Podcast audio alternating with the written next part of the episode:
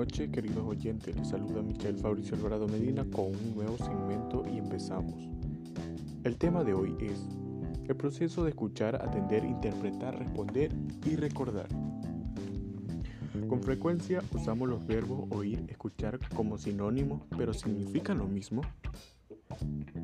Bueno, cuando hablamos de oír nos referimos al proceso psicológico. Es un acto involuntario. Se trata de la percepción de los sonidos a través de los oídos. Si no hay una limitación física, vamos a oír lo que queramos o no, aunque no significa necesariamente entender o prestar atención a lo que se oye. Escuchar es otra cosa. Es un acto intencionado. Se trata de un proceso psicológico que partiendo de la audición implica otras variables como atención, razonamiento, empatía, motivación. Escuchar es la capacidad de recibir, atender, interpretar y responder a los mensajes verbales y no verbales de la persona que habla. Significa entender, comprender y dar sentido a lo que se oye.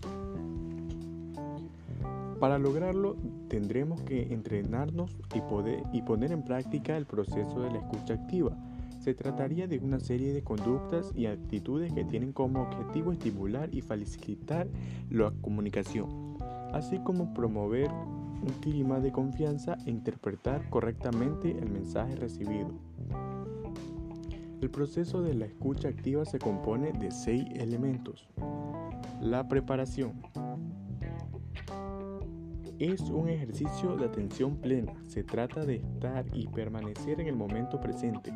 Nos predispondremos mental y físicamente para prestar atención necesaria durante la comunicación.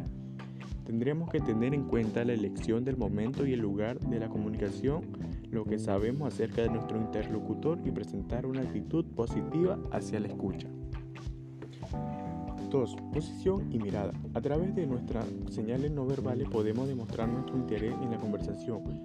Un adecuado contacto visual muestra a la persona que se está presentando atención lo que dice y lo que siente.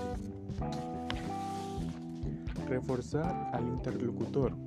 Durante la conversación podemos emplear una serie de técnicas de escucha activa que favorecen la comunicación y demuestran a nuestro interlocutor que le presentamos atención. Algunas de estas técnicas son reformulación. Su uso ayuda a dejar claro realmente se está comprendiendo el mensaje. Paráfrasis. Esta estrategia consiste en expresar con nuestras palabras lo que parece que el emisor acaba de decir. Hacer preguntas, esta técnica permite verificar que se ha comprendido el mensaje. Empatizar, escuchar activamente las emociones de los demás y tratar de ponernos en su lugar y entender sus motivos. Refuerzo positivo. Una forma muy sencilla de mostrar que estás prestando atención es utilizar palabras de refuerzo como sí, ya, entiendo, claro, bien, vale, entre otros. El silencio, esta técnica consiste en mantenerse en silencio cuando se supone que correspondería hablar tras la intervención del interlocutor. Asentir con la cabeza. Durante la conversación conviene sentir con la cabeza para comunicar al interlocutor que su mensaje es interesante y se comparte su punto de vista. 4. Observar el lenguaje no verbal. No solo comunicamos a través de las palabras, sino que también lo hacemos mediante nuestro cuerpo y voz.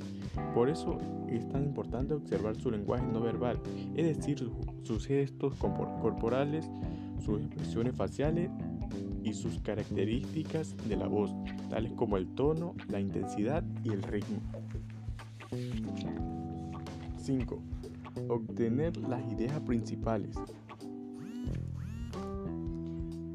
Para obtener las ideas principales del mensaje, tendremos que localizar las palabras clave del discurso, son las que sustentan el contenido del mensaje, extraer las ideas principales relacionando las palabras clave entre sí.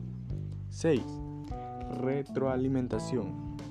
Finalmente, mediante la retroalimentación transmitiremos a nuestro interlocutor el resultado del resumen y el del mensaje que hemos escuchado, demostrándole que hemos entendido la finalidad de sus palabras, hemos prestado atención necesaria y valorado su comunicación. Y eso es todo por hoy. De antemano que le vaya excelente en esta semana. Muchas gracias.